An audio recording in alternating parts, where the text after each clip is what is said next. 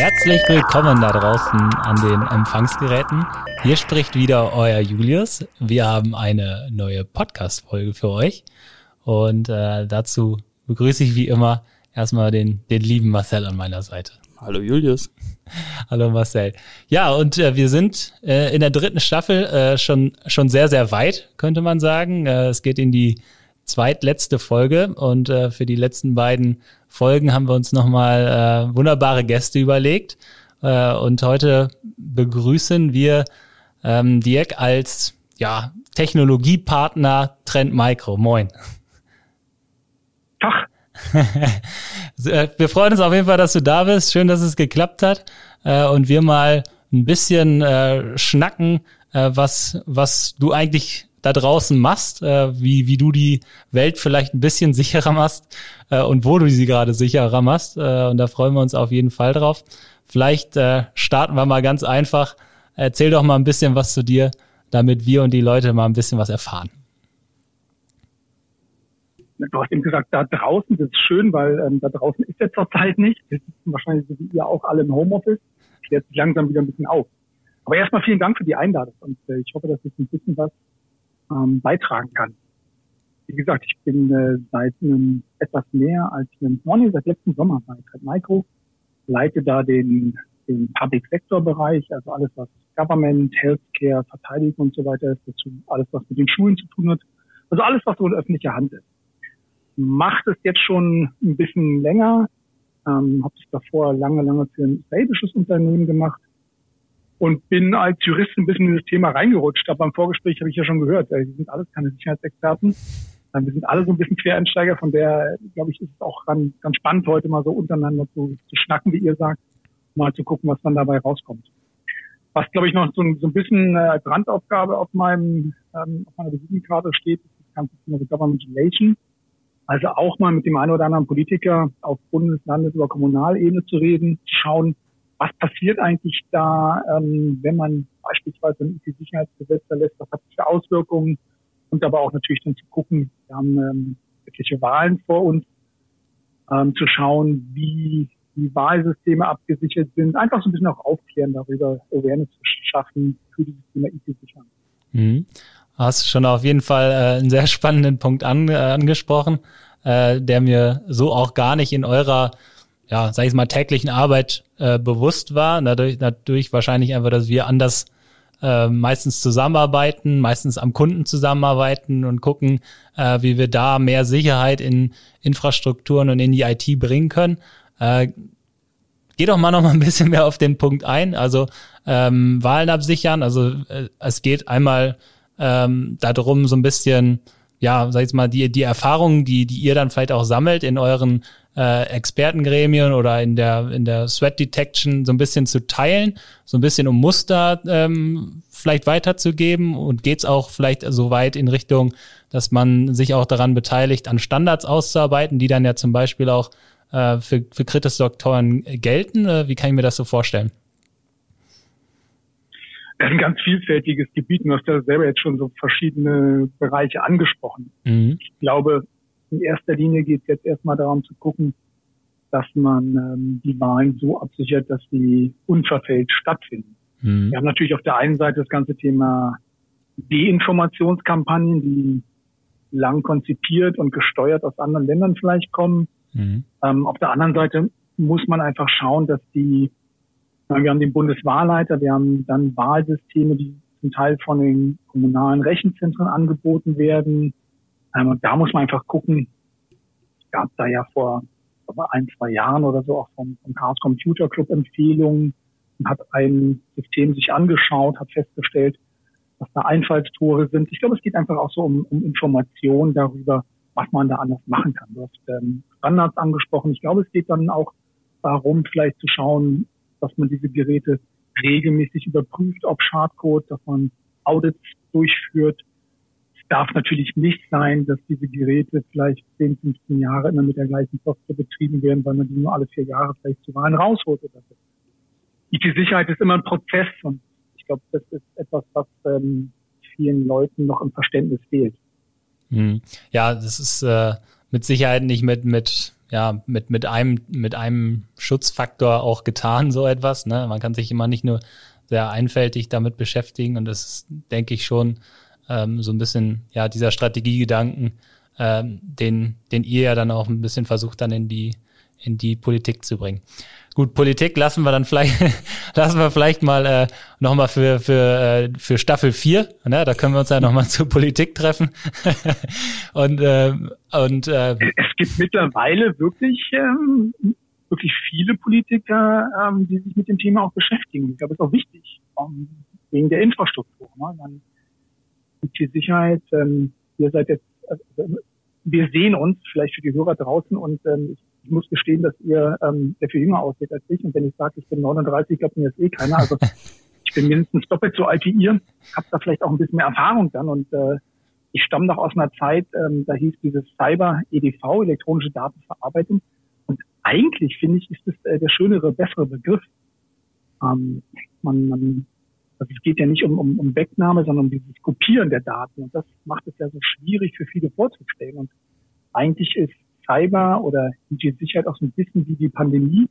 Man kann es nicht anfassen, man kann es nicht greifen, man, hm. man sieht es nicht und, und trotzdem ist es allgegenwärtig. Und ich glaube, das ist eigentlich eine ganz schöne Metapher, mit der man äh, arbeiten kann, um mehr Verständnis zu bringen oder zu bekommen.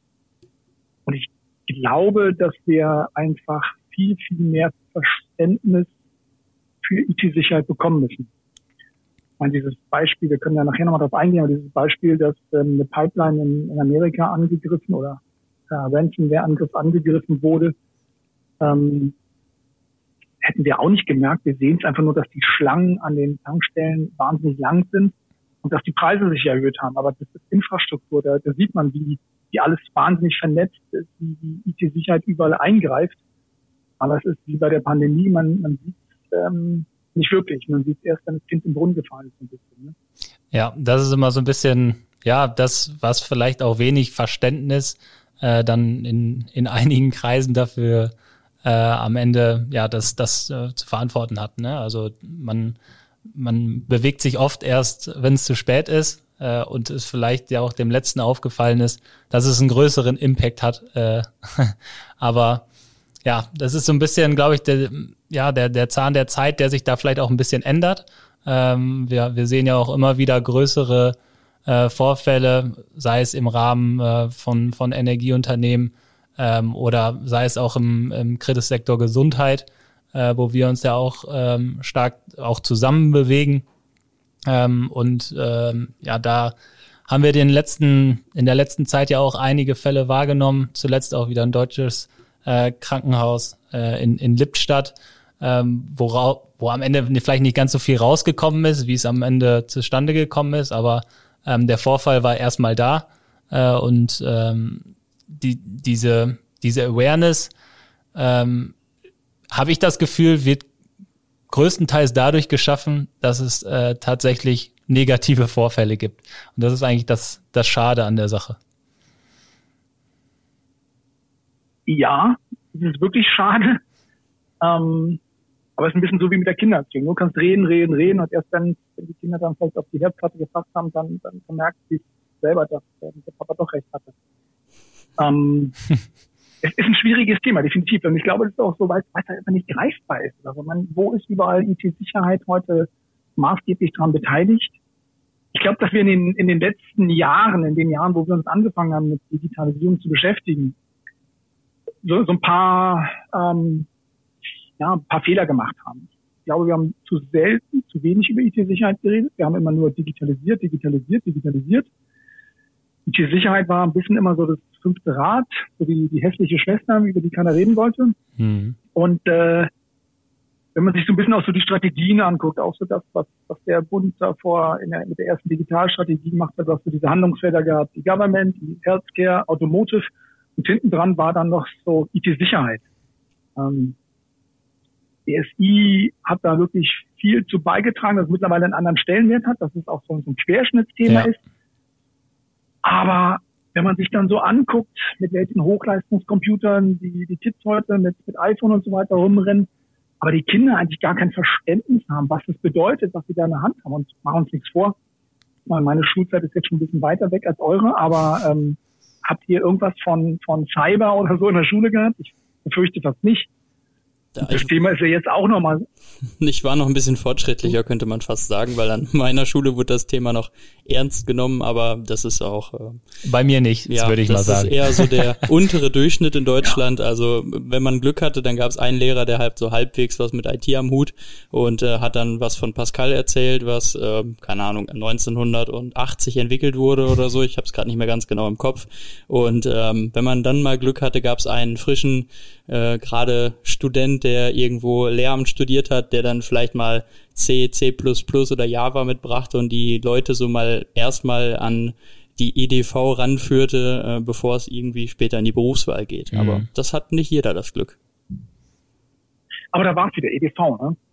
Ähm, hier heißt es jetzt PCI als Unterrichtsfach und äh, ich meine, die, die Herausforderung hat man jetzt am Anfang mittendrin und jetzt auch am, fast am Ende der, der Pandemie gesehen, wenn man das jetzt diesen Zeitpunkt so bezeichnen will. Letzte Woche ging der Regelbetrieb in den Schulen los und zack, die Server haben wieder nicht funktioniert. Also so, da, da ist noch mhm. äh, auch im Bereich digitale Bildung eine Menge zu machen, eine Menge nachzuholen. Und ich glaube, der größte Fehler ist, den Kindern jetzt da irgendwie so eine Infrastruktur aufzubauen. Ähm, funktioniert hat's nicht, weil natürlich so dieses, dieser Frontalunterricht, an dem wir eigentlich gewohnt sind, oder die Kinder gewohnt sind, funktioniert am Bildschirm nicht so. Und ähm, das ist, glaube ich, so das, das Problem, dass man merkt, wir haben echt eine Menge Nachholbedarf. Natürlich reden wir an der einen oder anderen Stelle gerade bei diesen Videokonferenzen dann über, über Datenschutz, aber Datensicherheit wird ja, wird ja komplett vernachlässigt. Wenn man dann sieht, was man mit so, einem, mit so einem Smartphone alles machen kann, wenn ich das fremdsteuern kann, dann, dann kann einem Angst und Bank werden. Und ich glaube, wir müssen da einfach wirklich zu einem ja, Gedankenstrich nochmal. Ähm, wir hatten vor Corona noch mal in der Schule äh, so ein, so eine, da kam so der ortsansässige Polizist und hat mal sowas über, über Cyber erzählt. Er hat es aber dann nur so erzählt, dass er, aufgezählt hat, äh, was für Strafen man bekommt, wenn man was macht. Aber nicht irgendwie vorbeugen. Das ist ja das, was die Eltern eigentlich wollen. Und ich meine, da, da merkt man schon, wo die, wo die Krux eigentlich liegt. Aber mal so zurück zum, zum Healthcare-Thema. Ähm, ist natürlich ein, ein ganz sensibler Punkt, weil es ist auch Infrastruktur. Ja. Gesundheitswesen. Wenn man sieht, ähm, A, wie unterschiedlich die Struktur der Krankenhäuser ist, und man aber auch sieht, wie, wie groß der Schaden sein kann. Und das ist ja auch ein ganz, ganz vielfältiges Gebiet. Es geht ja zum einen, so ein Krankenhaus mal lahmzulegen, haben wir ja auch erlebt. Ähm, Düsseldorf war so ein, so ein Thema. Ja. Wobei da muss man sagen, da war es ja eher, das ist Zufall. dazu sagen, aber es war ja eher so ein ja, Zufall oder Kollateralschaden. Man, ja. wollte ja eigentlich die Universität angreifen ne? und ähm, hat dann die, Klinik getroffen. Aber ich glaube, das ist auch nochmal ein Punkt. Man, man kann jetzt nicht alle Hacker so über einen Kamm scheren. Es gibt da auch eine gewisse Ethik. Es gibt äh, Hacker, die sagen, äh, zum guten Zweck, um, um Schwachstellen aufzuzeigen oder so. Und dann gibt es halt die Hacker, die es ähm, aus Profitgier machen. Und ähm, wenn man sieht, wie, wie leicht man mittlerweile an Ransomware rankommt, ähm, wie leicht man Ransomware as mhm. Service aufsetzen kann, um Attacken zu fahren, dann ist es schon echt ein Problem. Und da passieren dann halt auch so Kollateralschäden, ähm, die man eigentlich vermeiden möchte. Ich glaube, ähm, im Gesundheitswesen ist immer noch so ein Punkt, Natürlich haben die äh, Krankenhäuser, alles was in der Gesundheitsbranche unterwegs ist, sehr, sehr sensible Daten und ähm, also die Patientendaten. Und äh, da ist natürlich das Geschäftsmodell dann nochmal ein anderes. Da kannst du ein, zwei oder vielleicht sogar dreimal dann erpressen oder wenn der Kunde mal gezahlt hat. Das, ähm, einmal das Entschlüsseln, dann kannst du vielleicht ähm, nochmal noch mal verschlüsseln oder sagst gleich, Mensch, wir haben hier ein paar Patientendaten, die würden wir ins Netz stellen ist, glaube ich, ähm, der Fall einer eine schwedische Psychiatrieklinik, wo man die Daten dann ins Netz gestellt. Das ist natürlich der Horror, wenn dann deine persönlichsten Daten, und da ist es, es gibt, glaube ich, ähm, sehr viel weniger Persönliches als jetzt deine, deine Gesundheitsdaten, wenn da deine Corona-Erkrankung, dein HIV-Vorfall oder sonst was im Netz steht und für alle zugänglich ist. Da hat er dann noch Auswirkungen vielleicht auf den Arbeitgeber oder weiß der Geier was. Und das mhm. ähm, ist natürlich ein Geschäftsmodell, ähm, was sich für den einen oder anderen äh, jungen Menschen zukünftig auch lohnen wird. Auch da muss man gucken, wie man dann mit solchen Modellen umgeht. Ja, wir hatten, äh, ich habe letztens eine Diskussion so ein bisschen mit äh, verfolgt, ähm, die, die auch darum ging, ähm, ja, wo ist dann der Unterschied, ob es jetzt meine Gesundheitsdaten sind oder vielleicht meine Steuerdaten und Co. Ähm, in den Krankenhäusern ist das einmal natürlich vielleicht noch ein bisschen sensibler von den Daten einfach, ähm, aber im größten Teil geht es ja auch einfach um die Patientensicherheit. Also wenn man sich vorstellt, man liegt da auf dem OP-Tisch und nichts geht mehr äh, etc., dann ist das ja auch nochmal oder man kann keine Patienten mehr anliefern, die vielleicht äh, Notfallversorgung bräuchten, dann ist das, glaube ich, nochmal der gewisse ja, Schlagpunkt, der dann vielleicht auch nochmal so ein Kritis B3S dann am Ende äh, rechtfertigt für diesen Bereich als Infrastruktur ähm, und den es auch dann auch nochmal besonders wichtig macht. Äh, und da bin ich dann auch bei dir, so wie du es gesagt hast am Anfang, dass äh, es da sehr viele Politiker auch da draußen gibt äh, oder teilweise auch das BSI, die dann auch wirklich stark sensibilisieren und äh, gerade nicht darauf zielen, dass wieder was Schlechtes passiert und um es dann auszuschlachten, ähm, ob, obwohl das natürlich im Krankenhausbereich schon, also die Presse ist da ja schon immer äh, sehr hinterher, sage ich jetzt mal, äh, aber dass es dann auch ja proaktiv darum geht, ähm, da ja Awareness für zu schaffen und da haben wir uns an unserem ersten Fokustag ähm, zum Thema Informationssicherheit im Krankenhaus im März war ja, ähm, auch mit dem BSI, dem Sektorverantwortlichen Herrn Salomon, ähm, gesprochen mit der Dan äh, Deutschen Krankenhausgesellschaft und auch mit dem Sprecher vom Gesundheitsbund und ähm, man hat richtig gemerkt, dass da, dass das Thema da irgendwo angekommen ist, einfach in diesem, äh, in diesem, in diesem Kreis und dass sie es nach draußen bringen wollen. ja, und es gibt ja auch genug Aktivitäten. Also IT-Sicherheitsgesetz ja. jetzt in der zweiten Version ist ein Schritt dahin, dass man äh, guckt, dass man die Sektoren da stärker in die Verantwortung nimmt. Ähm, Krankenhauszukunftsgesetz ist ein Thema. Ich meine, du hast gerade dieses Sicherheitsbudget angesprochen. Da muss man auch sagen, dass da die, die Krankenhäuser, die Krankenhausketten zu einem Umdenken kommen müssen. Ich glaube, ich habe neulich mal irgendwo gelesen, so durchschnittlich wird so ein Prozent des Budgets wird für IT-Sicherheit äh, eingesetzt. Da ist man in anderen Ländern bei anderen, also im zweistelligen Bereich. Also auch das ist ein Punkt. Und ich glaube, dieses Thema Awareness, wir, wir können wahrscheinlich den ganzen Podcast jetzt drauf rumreiten, aber es wird ein ganz entscheidender Faktor sein. Wenn man sieht heute, wie viel IT eigentlich in einem Krankenhausbetrieb ist mhm. und vielleicht, wenn wir zusammen drüber nachdenken, noch an mehr Stellen, als wir uns vorstellen können, wie IT auch vom Krankenhausbetrieb steuert. Ich meine, was ist das Wichtigste im Krankenhaus? Es ist sicherlich nicht äh, der Strom oder so, der ist auch wichtig, aber ich glaube, das Wasser. Das Wasser ist wahnsinnig wichtig, weil du es überall brauchst. Und wenn du auf die Wasserversorgung in einem Krankenhaus gehst, dann hast du relativ schnell einen Stillstand.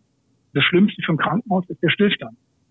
Ich glaube aber, dass wir weiter auch, ähm, ich meine, machen uns nichts vor, der Arzt hat heutzutage wahrscheinlich an, an einigen Stellen oder an vielen Stellen mittlerweile ein mobiles Endgerät, äh, ein Pad ja. vor, mitarbeiten kann und so. Und ich befürchte, dass auch der Arzt an sich im Studium, in der Ausbildung wenig über IT-Sicherheit lernt oder ich habe das vor, vor ein paar Jahren gehabt, da war mein Sohn im Krankenhaus und dann ähm, war die Ärztin, die ihn da betreut hat, ganz stolz, dass sie diesen iPad hat. Ich so, Mensch, ist ja toll, dass das Krankenhaus das durch äh, einführt, das eingeführt hat.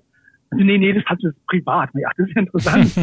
dann hat sie mir auch erzählt, dass sie da irgendwie so einen, so einen Cloud-Dienst nutzen. Und das ist ganz nicht böse, aber das, das hat hier nichts zu suchen. Also diese Sensibilisierung für die Sensibilität der, der Patientendaten, das ist schon echt wichtig. Und das kommt leider an vielen Stellen einfach noch zu kurz. Also auch so der Umgang mit einer elektronischen Patientenakte, die jetzt dann flächendeckend eingeführt werden soll und so weiter. Ich glaube, da gibt es noch ganz viele Stellen, wo wir nachhaken müssen, wie wir nachbessern müssen, wo wir auch, und da sind wir auch, wir als Hersteller, ihr als, als Partner in der Verantwortung, um da mehr mit den Leuten ins Gespräch zu kommen. Das Problem ist, dass die, so wie du es vorhin gesagt hast, wir haben alle ganz viel zu tun, so ist natürlich auch in den Krankenhäusern.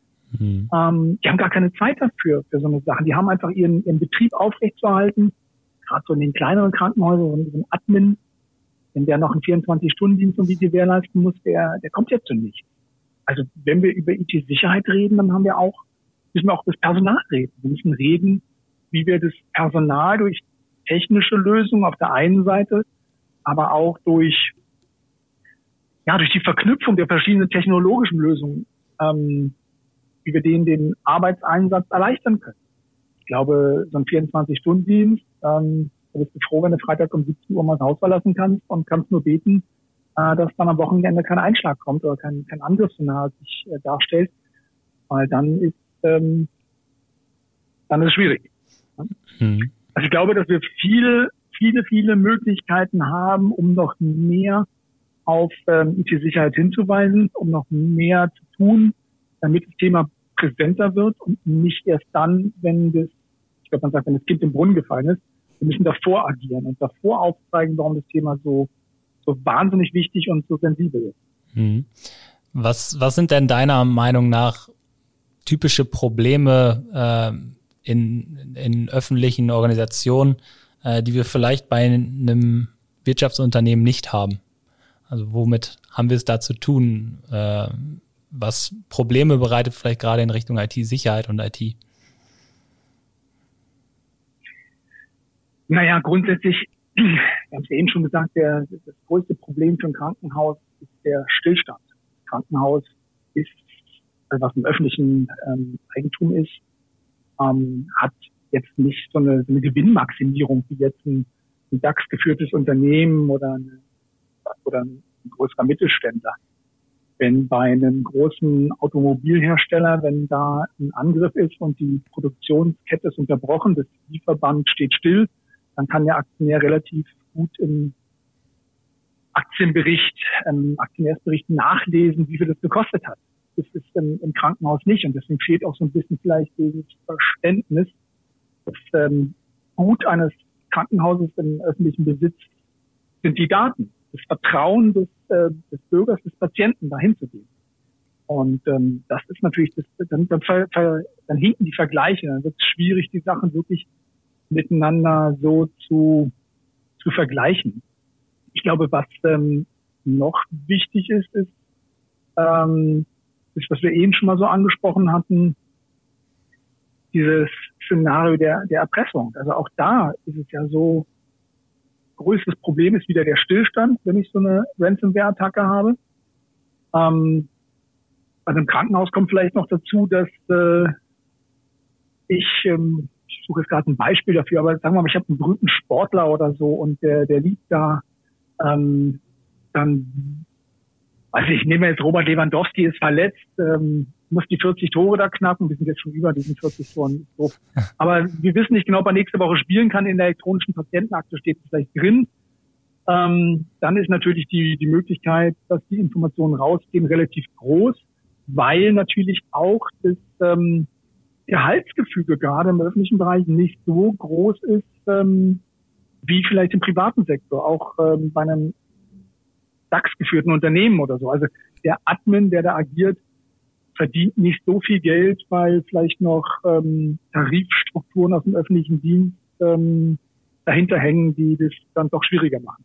Also Geld spielt schon eine, eine große Rolle, einfach, glaube ich, in in äh, öffentlichen Organisationen, was dann oftmals auch Probleme bereitet.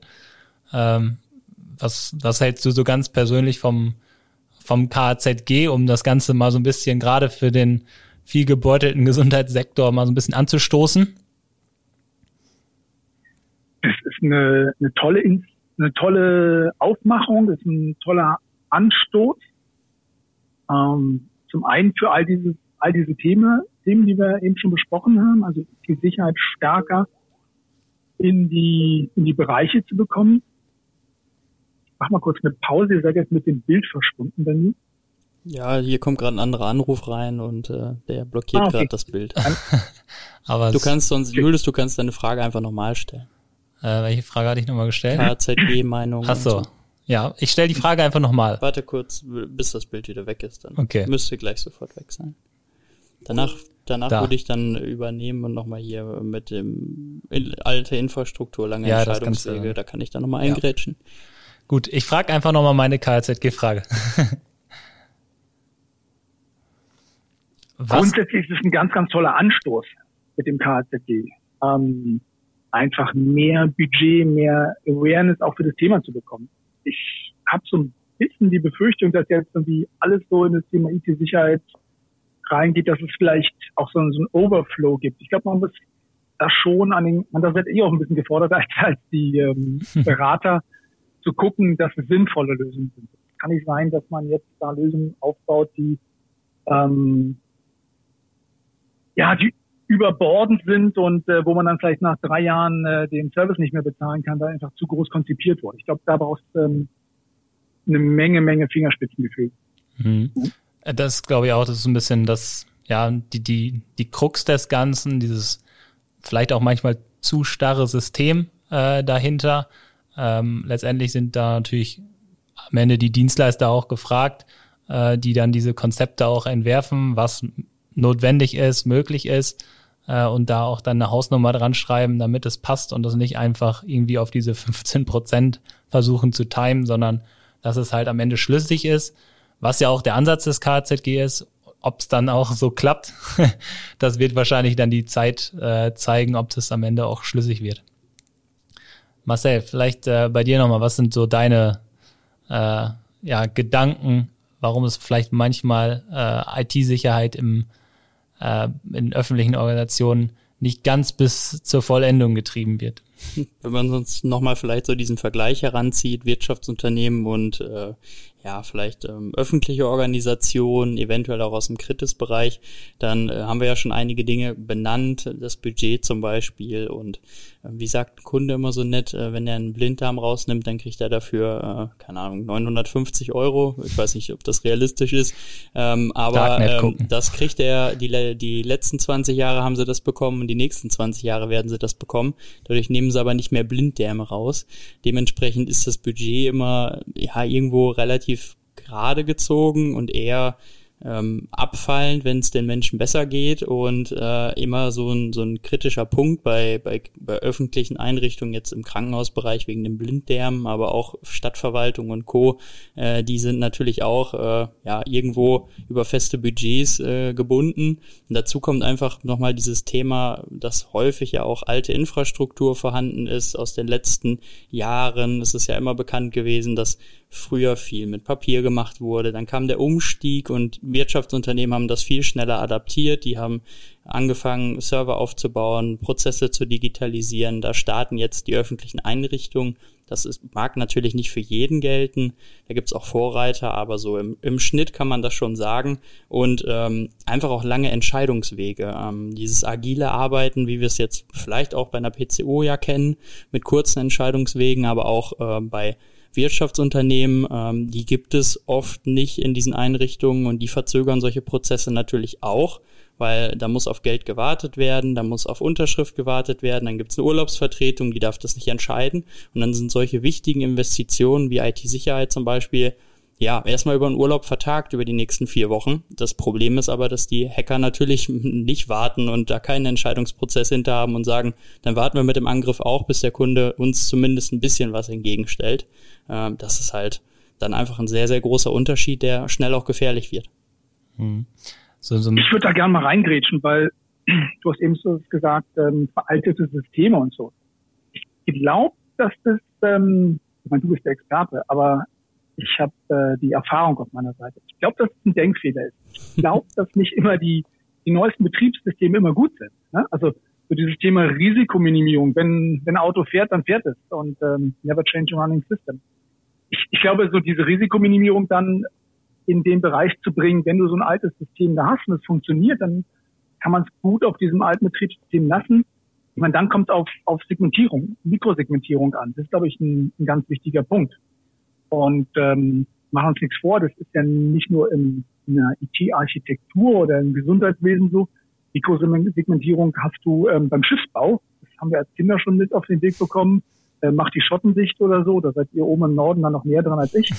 Aber äh, ich, ich glaube, es ist sogar mittlerweile gesetzlich irgendwo verankert seit diesem Estonia-Unglück damals.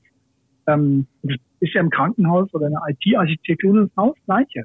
Wenn du so einen Bereich hast und der ist infiltriert, der ist angegriffen erfolgreich, dann müssen alle anderen Bereiche erfolgreich weiterarbeiten, ohne dass sie davon betroffen sind. Und das ist mit Denke, ähm, die man stärker dann auch in so eine Krankenhaus-IT-Infrastruktur reinbekommen. Man muss stärker mit den Leuten reden, vielleicht auch stärker in Metaphern reden, wie mit dem Schiffsrum, aber man muss auf jeden Fall so eine Möglichkeiten aufzeigen. Ich brauche nicht immer, äh, Marcel, ich brauche nicht immer das neueste Betriebssystem, glaube ich, sondern wir müssen da einfach gucken, wie wir die, diese alten Sachen auch am Laufen halten und sie trotzdem sicher an die Seite bekommen.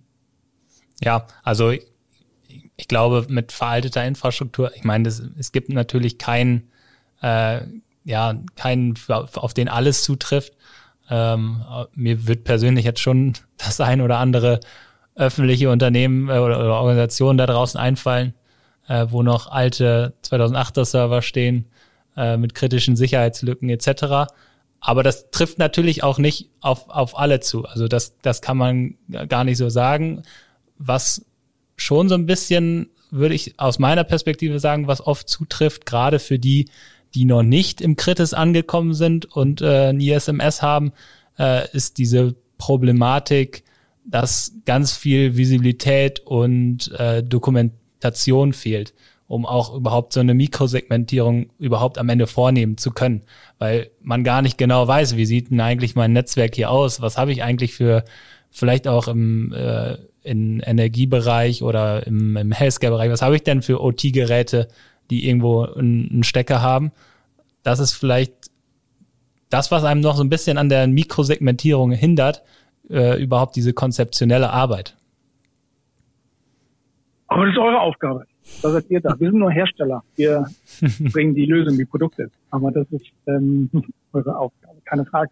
Nee, aber ich glaube, es geht auch hier wieder drum. Ähm, man muss äh, nicht nur ein Verständnis haben von dem von der IT-Infrastruktur, sondern man muss ein Verständnis haben von dem Krankenhaus, wie so ein Krankenhaus oder wie der Gesundheitssektor ja. funktioniert.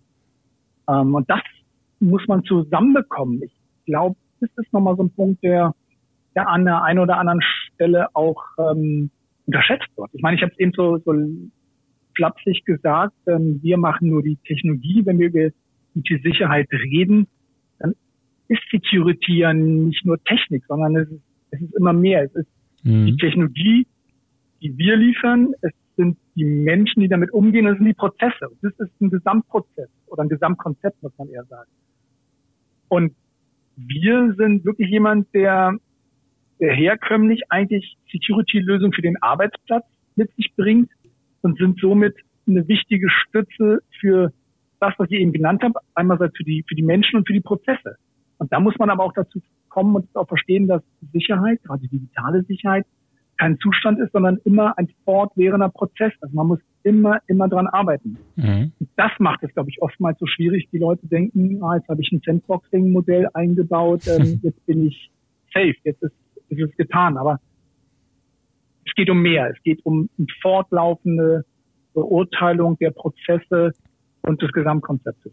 Ja, und ich glaube, ähm, diese Prozesse sind auch wirklich ein, ja, ein sehr, sehr wichtiges, äh, wichtiges Thema, was ja unter anderem auch mit dem ISMS dann am Ende ähm, ja einfach ein wichtiger, wichtiger Start ist, äh, den man da finden kann, ähm, um Prozesse kennenzulernen, um schützenswerte Prozesse auch zu analysieren, um das mit dem Business zusammenzukriegen. Ähm, und ich glaube, das ist ein sehr wichtiges Thema, was, glaube ich, vielen also ich meine, es ist eine sehr, sehr viel Arbeit und auch eine teure Angelegenheit und es dauert lange. Äh, aber ich glaube, es hat vielen Krankenhäusern darauf, da draußen geholfen. Könntest du dir vorstellen, dass das auch so eine Art Blaupause ist für, für andere öffentliche Organisationen oder auch für, für andere Kritis oder für Nicht-Kritis-Sektoren? Also Blaupause weiß ich nicht genau. Also man muss vor allen Dingen auch immer unterscheiden zwischen Kritis an sich und den kritischen Infrastrukturen. Und ja. ähm, Kritis ist eine Definition, ähm, auf die sich, ich glaube, so Anfänge der, des, äh, des Sicherheitsgesetzes die Bundesebene mal geeinigt hatte, muss irgendwie so zwei, zwei, zwei, drei, zwei, vier gewesen sein oder so. Ähm, also Kritis, acht Sektoren, glaube ich, 30 Branchen oder so, die man in, in Definitionen gepackt hat. Aber ich, ich denke einfach, dass dieses ganze Thema Kritis, Verpflichtung zu Mindeststandards, Mindestmaßnahmen und so weiter. Und jetzt beim neuen Sicherheitsgesetz natürlich auch noch das ganze Thema Strafen, also drastische Strafen. Mhm. Und machen wir uns nichts vor. Ähm, ist ja so ein bisschen wie bei der Datenschutzgrundverordnung. Datenschutz war immer so, machen wir auch. Dann dieses Datenschutzgrundverordnung, naja gut, okay. Und dann kamen die Penalen ähm, wurden veröffentlicht und schon hat man eine ganz andere Visibilität auf Geschäftsführung oder CIO-Ebene gehabt. Und ich habe so ein bisschen die Hoffnung, dass es ähm, mit dem IT-Sicherheitsgesetz, mit dem Kritisbereich jetzt auch so ist. Dass man sieht, da sind drastische Strafen, ist, ähm, der Geschäftsführer selber ist gegebenenfalls verantwortlich, also gerade Mittelstand, ähm, haftbar vor allen Dingen, ähm, ein anderer Punkt, ähm, dass wir da ein bisschen mehr, ich will nicht sagen, dass wir eine Blaupause bekommen, wie du es eben gesagt hast, aber ich glaube, wir kriegen andere, ein anderes Beziehungsgeflecht und eine andere Herangehensweise an das Thema. Das hilft dann sicherlich. Hm. Also wahrscheinlich wird das Risiko einfach anders bewertet, wenn es äh, wenn es halt mehr kostet am Ende. Ähm, bei der DSGVO hat es ja da auch, wie du schon gesagt hast, so einen kleinen Schub gegeben, dass sich erstmal alle zumindest in einem Mindeststandard äh, darum bemüht haben. Ähm, letztendlich ist es wie immer mit, mit Strafen so und negativen Dingen. Äh, man muss es dann am Ende auch durchziehen. Äh, das ist ja, was man der DSGVO auch immer so ein bisschen vorwirft. Äh, dass es dann am Ende ja auch mal gerne drüber hinweggesehen wird, sage ich jetzt mal vorsichtig. Ähm, und dass es dann vielleicht auch gar nicht so wirksam ist, sondern jeder auf dem Blatt Papier einen Datenschutzbeauftragten hat von irgendeiner Anwaltskanzlei für einen Huni im Monat oder so. Also das ist schon, ja, da, da glaube ich, da wird äh, nur, nur Strafen, genauso wie nur negative Vorfälle, äh, werden es am Ende nicht leisten, aber es ist wahrscheinlich ein, ja, so, so ein Gesamtbild, was am Ende dann unsere Themen so ein bisschen nach vorne bringt. Aber ganz ehrlich, bisher war es doch immer so, dass IT-Sicherheit war so der Netzwerkadministrator unten im Keller sitzt. Ja. Und jetzt sind wir ähm, Level über den CISO sind wir plötzlich, jetzt sogar zwei Level, wir sind in der Geschäftsführung. Also das Thema ja. IT-Sicherheit sitzt jetzt am, am Tisch, am Geschäftsführungstisch mit. Und ich glaube, das wird uns schon sehr helfen. Ja, ja, das kann ich mir auch, kann ich mir auf jeden Fall vorstellen. Dirk, du sagtest eben, ähm, bisschen flapsig, aber hast ja schon gesagt, äh, ihr liefert die technischen Lösungen.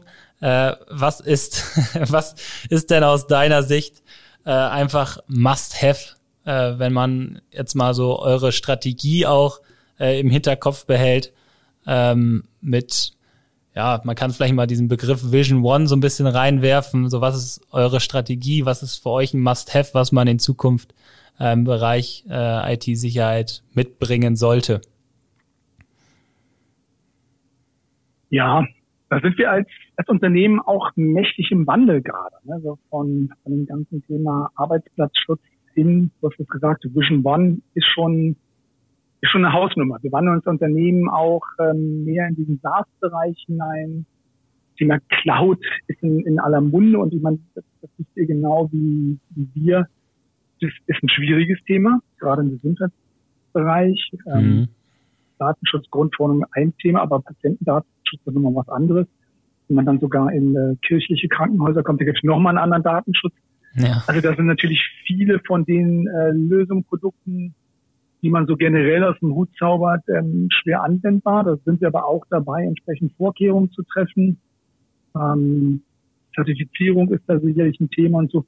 Aber grundsätzlich ist, glaube ich, noch ganz, ganz wichtig, dass, dass man auch nochmal zu so einem Wandel kommt ähm, bei den bei den Verantwortlichen und da können wir dann, glaube ich, ganz gut helfen. Wandel meine ich, ich glaube, es war uh, BSI-Bericht 2016, vielleicht sogar 2015 oder so, so dieses Stichwort assume the breach. Also nimm einfach mal an, dass du angegriffen wurdest.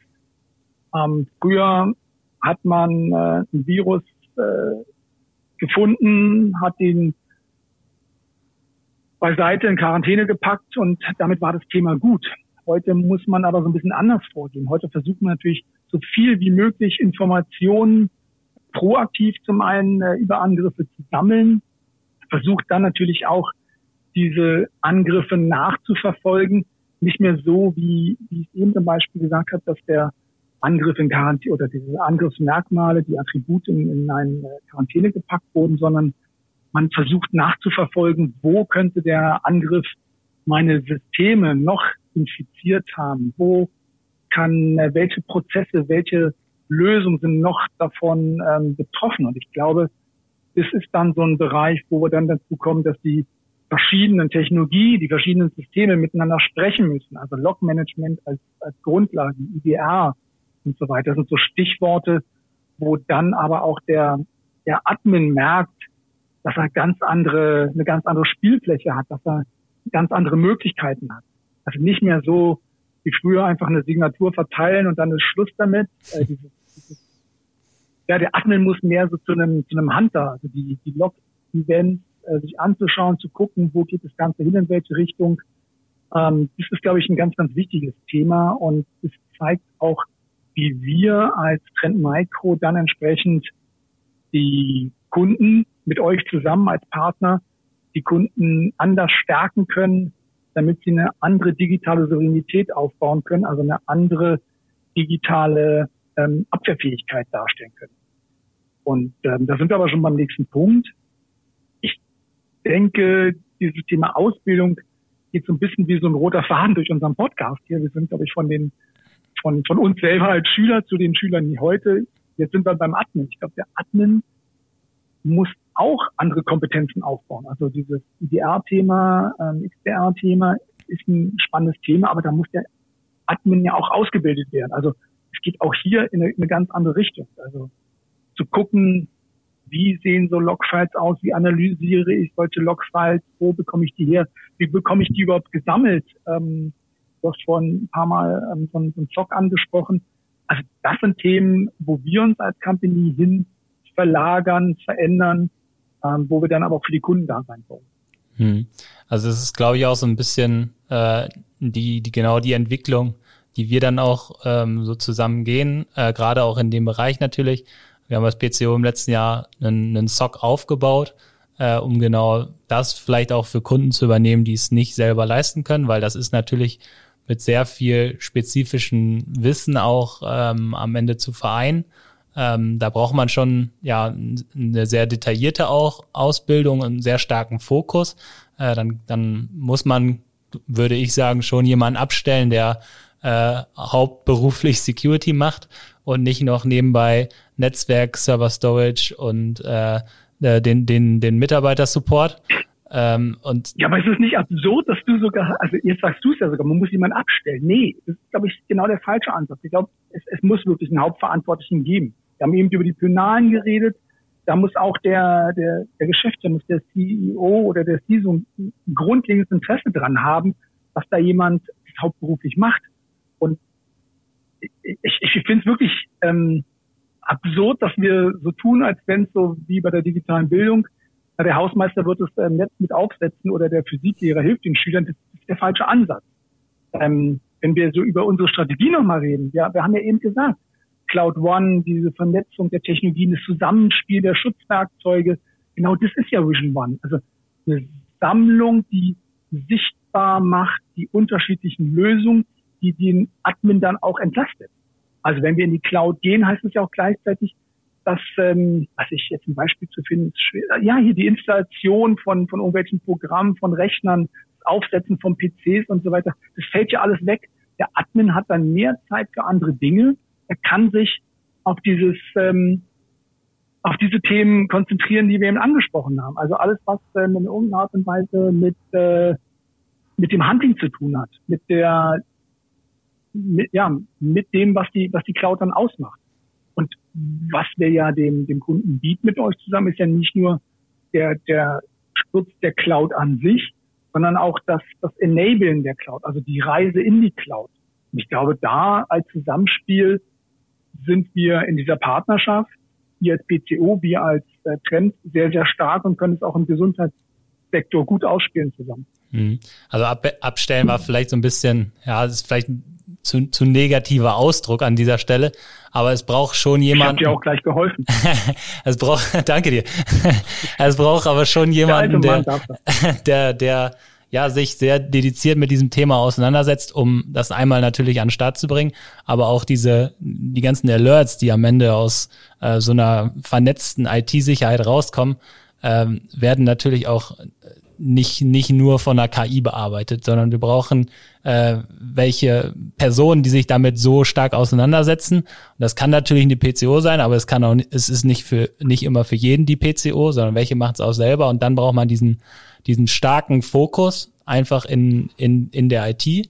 Ähm, aber genau das ist, glaube ich, dieser, dieser spannende Weg, äh, diese Security zusammenzukriegen mit dem, mit dem Wissen, ähm, um, um dann, ähm, ja, sag ich mal, über die Implementierung von, ähm, von Schutz und IT-Security-Lösungen dahin zu kommen, das, was du sagtest, dass man wirklich assume the breach, dass man guckt, was ist, wenn man so weit ist, dass es einen Vorfall gibt und wie kann man dann am besten handeln. Entweder alleine, mit Partnern und so weiter. Genau, und nochmal mein, mein Satz, mein, mein, ja, mein, mein Anfangssatz, ähm, das passt wunderbar zu dem, was du gesagt hast. Security ist nicht nur Technik, es ist, es ist mehr. Es ist mhm. die Technologie, die wir liefern, es sind die Menschen im Krankenhaus, im Gesundheitswesen und die Prozesse. Und das zusammen ist das Gesamtkonzept. Und da passt auch der Weg in die Cloud, das Thema SaaS, das Thema IDR passt wunderbar da rein, weil es den, Leuchten, den Leuten die Arbeit im Gesundheitsbereich wahnsinnig erleichtert und die Abwehrfähigkeit steigert. Definitiv. Also das ist äh, ja eure, eure Cloud-First-Strategie, die äh, aus unserer Sicht zeigt, die auch in, in vielen Krankenhäusern äh, schon, schon Wirkung, äh, dass in diese Richtung auch äh, mitgegangen wird, dass man diesen Weg geht und auch, sag jetzt mal, von von, äh, von Management-Ebene auch diesen Weg gehen will, weil man auch die, die Vorteile da so sieht, wie sie, du sie beschrieben hast. Und äh, ich denke mal, das ist ja genau der Weg, den es ja anders geht's nicht. Fassen wir es vielleicht so zusammen. Dazu kommt ja auch nochmal, wenn man das nochmal so betrachtet, äh, Trend Micro als Hersteller von technischen Lösungen, äh, da ist ja dann auch so, dass die PCO ja nicht nur der Enabler ist, der die Implementierung vor Ort vornimmt und die Mitarbeiter einweist, die Systeme zu nutzen oder wie du gesagt hast, danach einen SOC zu gründen, sondern wir ja auch schon ganz früh in die Kunden einsteigen, bevor man überhaupt über eine technische Lösung spricht, mhm. äh, erstmal zu schauen, wie ist der Kunde überhaupt aufgestellt? Gibt es ein Framework? Gibt es eine Sicherheitsleitlinie? Hat die Geschäftsführung überhaupt Awareness? Gibt es vielleicht jemanden ja. auf der Ebene? Oder ist das alles gar nicht vorhanden und man muss vielleicht vielleicht das Fundament von vorne aufbauen. Mhm. Und das sind ja oft so Prozesse, die laufen im Hintergrund, wenn man äh, die Kunden kennenlernt. Und äh, das ist so der erste ja, Start in eine Partnerschaft, bevor man letztendlich in so eine Auswahl kommt, wer schützt mich wie am besten und wie betreibe ich das über die nächsten zehn Jahre. Äh, da müssen natürlich erstmal die ganzen äh, Pflastersteine gelegt sein, bevor, bevor der Weg erstmal richtig losgeht. Mhm. Aber Partnerschaft ist ein schönes Thema. Vielleicht können wir nochmal zusammen jetzt auf unseren ähm, Partnertag, auf den ähm, CTO-Tag im Gesundheitswesen her. Du ja. hast vorhin den ersten Tag genannt, jetzt aber den zweiten Tag und den machen wir beide zusammen. Ja, das ist. Äh, Müsstest du sagen, wann der ist, wo der ist und wie man sich anmelden kann. Definitiv. Also, äh, 17.06. gehen wir an den Start. Äh, und da sind, sag jetzt mal, diese ganzen Themen, die wir gerade besprochen haben, ähm, schon in, ja, in, in Sessions gepackt. Äh, wie ihr es wisst bei uns, gibt's äh, nicht mehr das einfache, schnöde Webinar, sondern wir gehen wieder äh, in, in unsere ja, geliebte eSports Factory äh, hier in Osnabrück. Äh, da war ja zuletzt auch mal der, der Marvin hier im Podcast, also auch gerne die Folge nochmal anhören. Äh, und dort ähm, ja, werden wir die Themen Security 10-Punkte-Plan haben wir äh, in einer Session geplant, um das Ganze mal ein bisschen ja, strategisch anzugehen. Wo sollte man sich gut aufstellen und wie kann man das machen? Da wird es auch organisatorische Themen geben. Es wird einen Erfahrungsbericht aus dem Krankenhaus geben. Äh, es wird äh, um das Thema äh, OT-Sicherheit geben, was wir mal heute leicht angerissen haben. Ähm, also sehr, sehr viele Punkte aus, aus unserem heutigen Gespräch. Also den 17.06. Ähm, ja, lässt sich überall finden auf unserer Eventseite. Äh, ist ein halber Tag. 17. Juni war ja? Genau, der 17. Juni. Äh, und da ist auf jeden Fall Anmeldepflicht. genau. Und wer mich noch mal in einem Rollenspiel sehen möchte als Servicetechniker, der darf den letzten Slot nicht verpassen. Denn äh, ja, ich bin dann nicht mehr bei der PCU angestellt, sondern werde dann mal die Wartung eines CT-Geräts vorführen. Kommst mit Blaumann? Ja, vielleicht haben wir noch einen in der Requisite. Sehr schön. Okay. Super, Jungs. Ich Vielen Dank mich. erstmal. Hat, hat Spaß gemacht. Und ähm, ich glaube, es war ganz, ganz kurzweilig, obwohl wir jetzt fast eine Stunde geredet haben. Ne? Ja, weil man äh, hat mir Spaß gemacht und äh, vielleicht äh, kriegen wir es dann in der, in der nächsten Staffel nochmal hin, über die Politik zu reden. Das ist ein anderes Thema. Super, wir bedanken uns bei dir, Dirk. Hat uns auch äh, sehr gefreut, dass du da warst. Äh, wir freuen uns auf den Fokustag, wo wir nochmal ein bisschen mehr zusammen äh, und äh, uns die Informationssicherheit im Krankenhaus anschauen können. Und ja, in der nächsten Staffel äh, dann vielleicht Politik. mach's gut, ich danke dir. Danke, mach's gut. Vielen Dank euch. Ciao. Marcel, Ciao. du hast die letzten Worte. Natürlich, wie immer. Ihr dürft die Geräte jetzt abschalten.